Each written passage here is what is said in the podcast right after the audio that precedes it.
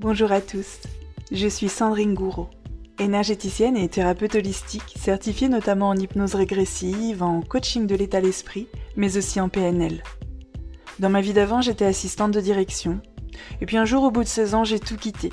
Tout quitté pour suivre ma voie, mon chemin, ma passion, être énergéticienne. Ce métier passion me permet de vous accompagner, aujourd'hui, dans la libération émotionnelle de vos blessures, grâce aux nombreux soins énergétiques de reprogrammation présents sur mon site sandringouro.com, abordant ainsi chaque thème sous trois angles différents mais très complémentaires. Structure vibratoire, c'est-à-dire vos énergies, le conscient et l'inconscient, pour des changements visibles et concrets. Ce qui me motive au quotidien, c'est de vous montrer que tout peut être changé et éclairer ainsi le chemin pour avancer vers la vie que vous vous êtes toujours souhaité. Et c'est exactement ce que je vous partage à travers tous mes différents contenus, que ce soit sur mon compte Instagram Sandy Moi ma chaîne YouTube Sandrine Gouraud, ce podcast ou mon site internet. Je vous souhaite une très belle écoute de ce podcast.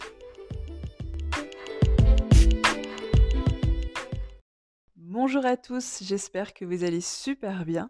Alors on se retrouve aujourd'hui pour un nouvel épisode de podcast, le numéro 16, déjà que le temps passe vite déjà 16 épisodes du podcast. Je ne sais pas si vous êtes nouveau aujourd'hui, si c'est votre premier épisode peut-être, ou si vous avez écouté tous ceux d'avant.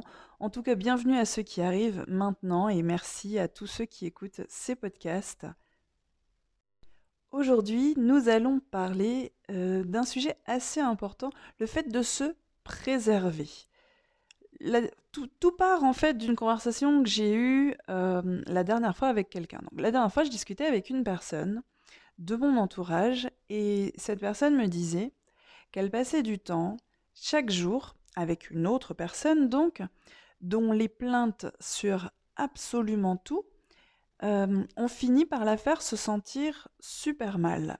Alors de ses propres mots, elle me disait ça m'impacte même quand je suis plus avec elle. Et de toute façon, elle n'avait pas besoin de me le dire dans le sens où à chaque fois qu'elle est avec moi, elle ne parle que de ça. Il n'y a plus d'autres sujets de conversation. C'est vous dire à quel point ça l'impacte, à quel point ça a pris euh, de, l'ampleur dans sa propre vie.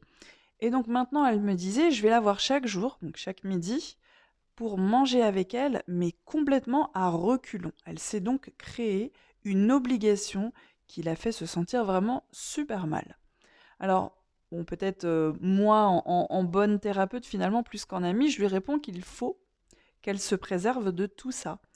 J'ai pas eu le temps de finir ma phrase. Hein, qu'elle m'a dit, en fait, elle m'a coupé en, en, plein milieu de ma phrase pour me dire Ah, mais moi, je peux pas. Je peux pas me préserver. J'ai un cœur, je ne peux pas. Et je me suis dit, du coup, qu'il était peut-être là le problème que si on pense finalement que de se préserver de l'attitude toxique de certaines personnes, parce qu'ils nous font nous sentir vraiment super mal au quotidien, c'est de ne pas avoir de cœur, on risque pas de, de se l'autoriser, on risque pas de s'autoriser à le faire, à prendre cette distance, puisque cela semble aller à l'encontre de qui on est finalement, c'est-à-dire une personne avec un cœur. Alors, ça veut dire quoi se préserver déjà? On va essayer de partir sur une définition au plus juste pour tous. C'est, vous pouvez hein, taper euh, la, définition de se préserver, on trouvera tous la même chose, c'est se protéger de quelqu'un ou de quelque chose et se mettre à l'abri d'un mal éventuel. Alors, pour moi, je suis d'accord avec cette définition, mais je vais rajouter quelque chose donc, qui est très personnel. Pour moi, c'est donc se préserver des autres, faire le tri en quelque sorte, c'est faire preuve d'intelligence relationnelle, faire preuve d'intelligence dans ses relations. Alors, on va commencer déjà par, euh, définir pourquoi c'est important. Parfois, on a affaire à des personnes difficiles euh, et parfois ça dure tous les jours. Alors c'est vrai que c'est essentiel de savoir se protéger au risque que ce soit notre santé mentale, psychologique, émotionnelle qui en prenne un coup et que ça n'aille plus. Alors oui, il n'est pas toujours euh, possible de garder une distance euh, ou de convaincre éventuellement ces personnes d'agir différemment. Parce que parfois euh, c'est dans le cadre de notre travail et on n'a pas le choix. Parfois c'est un membre de notre famille, et c'est vrai que le choix, il est difficile, on peut mettre de la distance, mais ce sera plus difficile que si c'est une personne avec laquelle vous n'avez pas vraiment de lien ni professionnel ni familial. Alors, il y a une chose importante à savoir euh, pour se protéger, c'est de ne pas forcément basculer du côté de, de l'autodéfense, c'est-à-dire de, de l'agressivité. Il est utile et important de mettre des barrières saines sans pour autant être agressif ou manquer de respect à l'autre. Parfois, ça peut sembler euh, être une question de survie, et ça je le comprends bien, mais rentrer dans une forme d'agressivité ne sera pas plus utile par la suite pour rétablir des barrières saines. Alors pourquoi c'est vraiment important de se protéger? Pour notre bien-être. Notre bien-être euh, mental, physique, émotionnel, psychologique. Parce que quand on se néglige, en quelque sorte, parce que l'on pense plus à, l'autre, à son bien-être, aux, besoins qu'il a peut-être de se plaindre euh, en permanence, plutôt qu'à notre bien-être, vous êtes en quelque sorte euh, dans une relation de vampire énergétique. C'est-à-dire vous voyez quelqu'un qui, qui, vous pompe votre énergie, comme s'il y avait une espèce de petit tuyau, qui vous prend toute votre énergie. Vous êtes complètement vidé. Vous ressortez de cette entrevue, de ce rendez-vous, de cette réunion ou de ce déjeuner vidé. Vous êtes fatigué, vous avez souvent mal à la tête ou mal ailleurs. Ça, c'est la partie physique. Fatigué, des petites douleurs. Euh, vous êtes beaucoup plus stressé, ça a augmenté votre niveau de stress, vous êtes un peu plus anxieux, ça a augmenté votre niveau d'anxiété. Et petit à petit, d'autres choses vont se mettre en place. Euh, vous pouvez également être un petit peu plus en colère, également, pour des choses qui ne vous concernaient pas jusqu'ici. Parce que cette espèce de relation de vampire énergétique, je vous disais avec ce petit tuyau, comme s'il était branché sur vous, eh bien ça ne passe pas que d'un côté. On vous pompe toute votre énergie et en retour, comme la nature a horreur du vide, vous pompez les problèmes des autres pour les aider. Vous avez bon cœur, on repart du, début, vous avez bon cœur, vous voulez aider et inconsciemment, énergétiquement, vous pensez que si vous pouvez alléger le, fardeau, le poids de cette personne, eh bien elle ira mieux. Or, cela ne fonctionne pas ainsi. Euh, vous ne prenez pas une partie de son fardeau dans ce petit lien, vous, vous le décuplez en, quelque sorte. C'est-à-dire que vous, vous allez moins bien, mais la personne, elle, elle ne va pas mieux.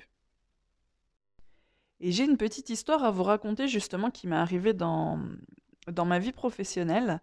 Euh, je dirais au début, euh, quand je commençais à prendre soin de moi, donc il y a quelques années, et que euh, donc je partais d'un moment où j'allais pas très bien et où j'allais de mieux en mieux, et ça se voyait, c'était palpable. J'avais beaucoup plus le sourire. Je, le midi, je n'allais plus manger euh, avec tout le monde, j'allais manger dans un parc, au soleil, je prenais l'air, j'écoutais des podcasts ou j'écoutais de la musique, je faisais de la méditation, je faisais de l'hypnose, j'écrivais. Je faisais vraiment des trucs pour moi et j'allais super bien à ce moment-là. Vraiment, j'étais sur une pente ascendante. Et puis j'ai eu une, une collègue vraiment gentille, assez marrante, que j'aimais plutôt bien, avec qui j'ai commencé à passer du temps. C'était une collègue qui était déjà présente, mais avec qui j'avais aucun contact. Et à partir de ce jour, j'ai commencé à avoir des contacts avec cette personne. Ça a commencé 5 minutes par-ci, 5 minutes par-là dans la journée. Donc c'était somme toute assez, assez banal, que ce soit dans mon bureau, dans son bureau, à la machine à café. C'était assez banal. Ça ne, j'ai pas vu les choses s'installer à ce moment-là. Et puis on a commencé à manger ensemble le midi euh, avec d'autres personnes, d'autres personnes qui progressivement euh, ont commencé justement à ne plus venir. Et je n'ai compris pourquoi que plus tard. Donc moi, je n'allais plus dans mon parc parce que cette personne n'aimait pas marcher, euh, elle avait un petit problème de surpoids et elle me disait bah, Je ne peux pas marcher jusque là-bas, ça me fait mal aux genoux. Donc moi, je comprenais, je me disais Ok, je fais cet effort. Et donc le midi, on mangeait ensemble. Sauf que du coup, j'avais commencé à rogner sur sans doute le moment le plus important de ma journée et de mon bien-être. Et comme j'étais au début de mon changement, bah, mon équilibre, il tenait un petit peu quand même là-dessus. Donc voilà, fini le parc, les grandes balades le midi, euh, je remangeais dans cette cantine, et donc avec une personne qui se plaignait. Alors, la plainte, c'est pas grave en soi. On a tous des raisons de se plaindre et on peut se plaindre de choses. Vous vivez peut-être des choses aujourd'hui et vous avez raison de dire non, mais franchement, regarde comment un tel m'a parlé, euh, regarde ce qui s'est passé et vous avez raison. La plainte, là où ça devient compliqué, c'est quand c'est sur tout. Tout. Et là, dans le cas de, cette personne, à chaque fois qu'elle avait un nouveau collègue ou une nouvelle collègue, euh, c'était toujours les pires, avec des termes, voilà, plus ou moins. Euh, c'était toujours les pires. Et les gens autour d'elle euh, étaient toujours pas dégourdis, pas ceci, pas cela. Voilà. Après, c'était sur au-dessus et c'était sur le monde entier. Rien n'allait. C'était typiquement le genre de personne qui, quand on lui servait son plat, il y avait quelque chose, c'était trop chaud, c'était trop froid. Elle se plaignait d'absolument tout. Et c'était pas juste une plainte, qui pourrait être plutôt dans la catégorie dépressive par exemple, ou triste, c'était une plainte assez agressive et assez en colère. C'était une personne qui souvent avait les poings fermés pour parler, donc ça, le corps parle, c'est très euh, révélateur. Et c'était une personne qui pouvait se mettre énormément en colère en racontant quelque chose qui s'était passé il y a 10, 15, 20 ou 30 ans dans sa vie. C'est souvent un signe qu'on n'a pas avancé quand on raconte les choses comme si on les vivait aujourd'hui. Donc voilà, c'était et c'était quelqu'un avec qui je mangeais le midi et progressivement, comme les autres personnes ont cessé de faire euh, barrière, écran, éponge, je ne sais pas ce qu'on pourrait dire, je me suis retrouvée en tête à tête avec cette personne tous les midis. Et ça n'a pas mis 15 jours avant que je sombre presque en dépression. C'était absolument fou. Je remontais le midi du repas et j'étais triste. J'étais triste et je me disais, euh, je comprenais pas au début. J'étais triste, j'étais beaucoup plus stressée, beaucoup plus anxieuse. J'ai commencé à avoir mal partout progressivement, à me sentir hyper fatiguée.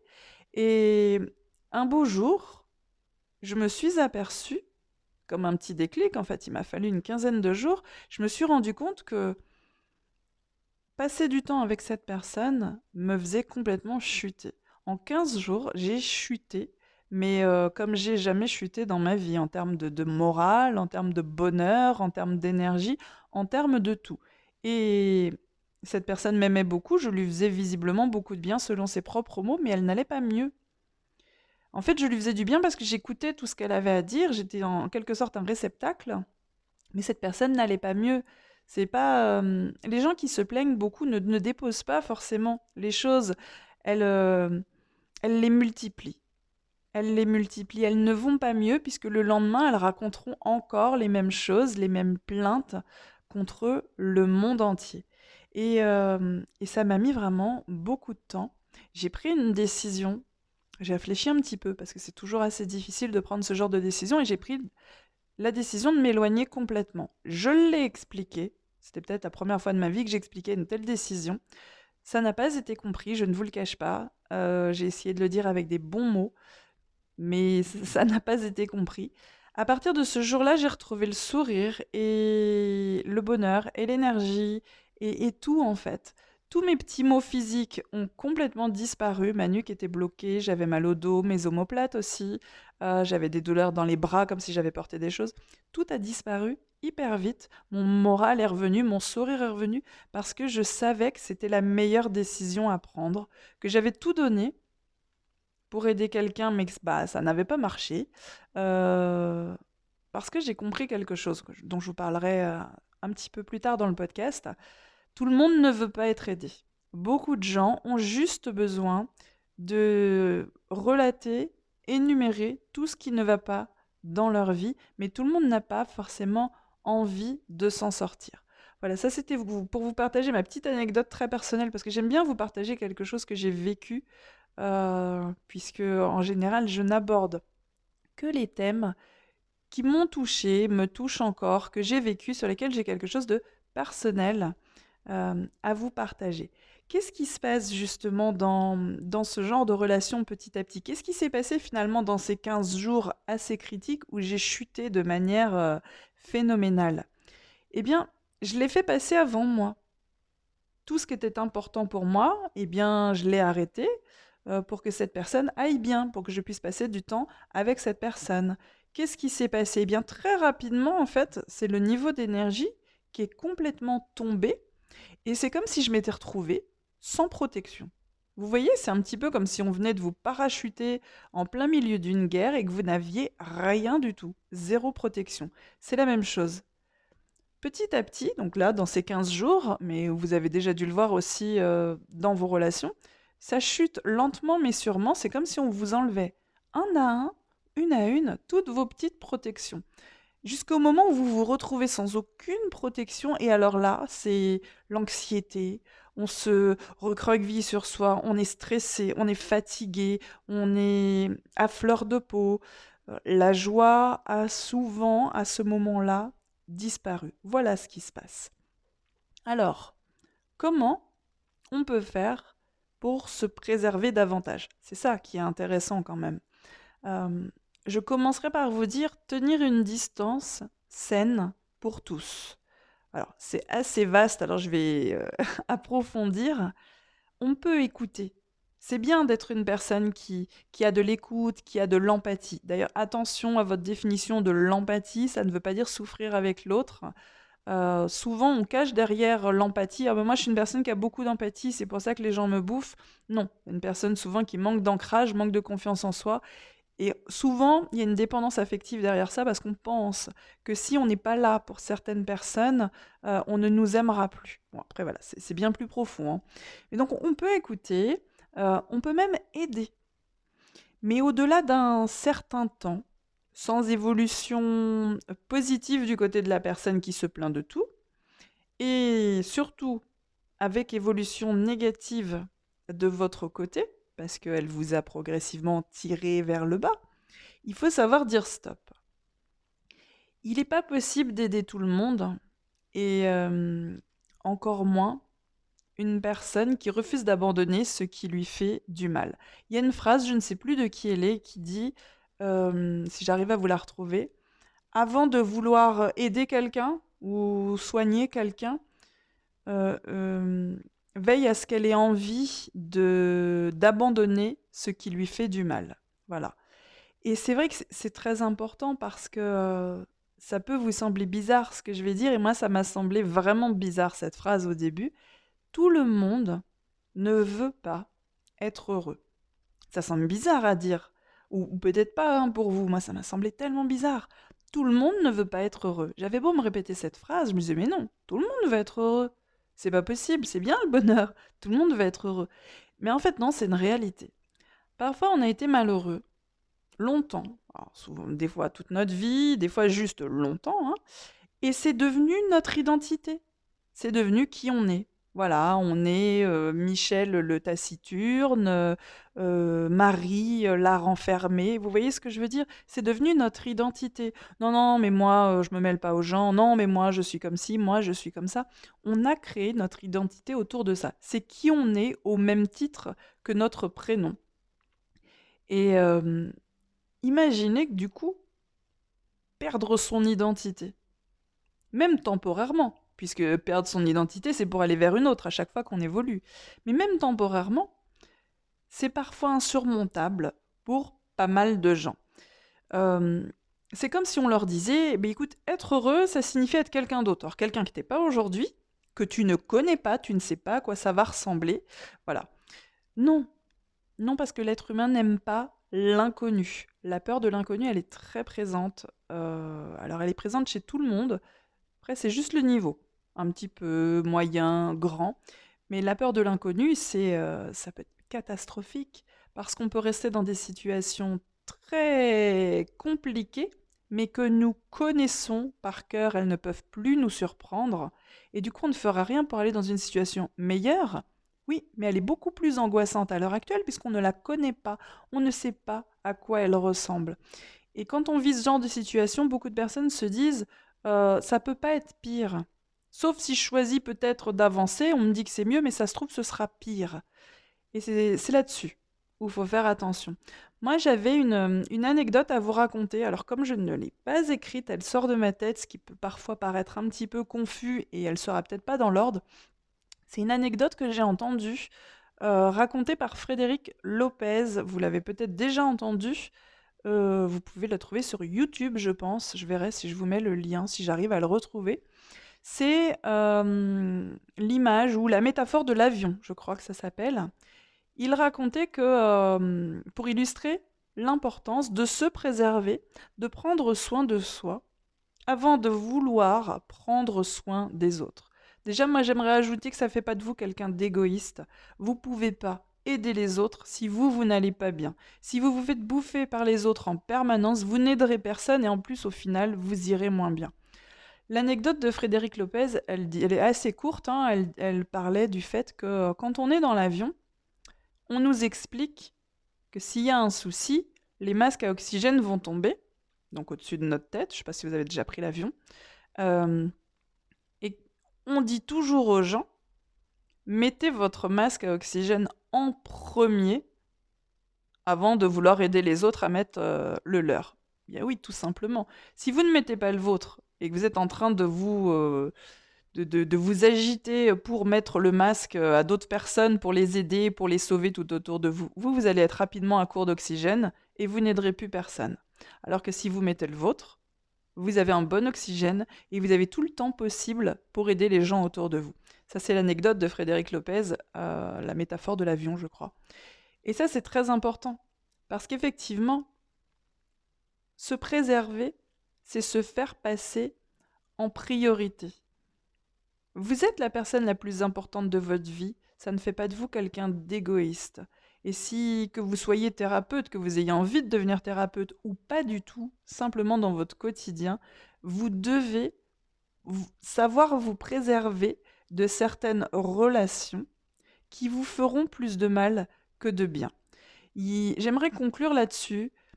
C'est très simple pour reconnaître euh, une relation qui vous fait plus de mal que de bien.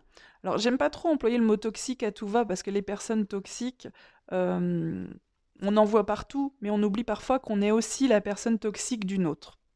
Pour moi, une personne toxique, c'est une personne qui aujourd'hui nous fait plus de mal que de bien, mais ce n'est pas forcément une méchante personne. Je peux être la personne toxique d'une... Euh, bah, je peux être votre personne toxique tout simplement parce que je vous parle de notions de développement personnel qui vous font mal parce que vous n'êtes pas prête ni à les intégrer ni à les mettre en place. Donc on est tous la personne toxique de quelqu'un d'autre finalement. Ça ne veut pas dire être le méchant de l'histoire, ça veut simplement dire aujourd'hui tu me fais plus de mal que de bien. Et comment on les reconnaît C'est assez simple, il faut se poser une question.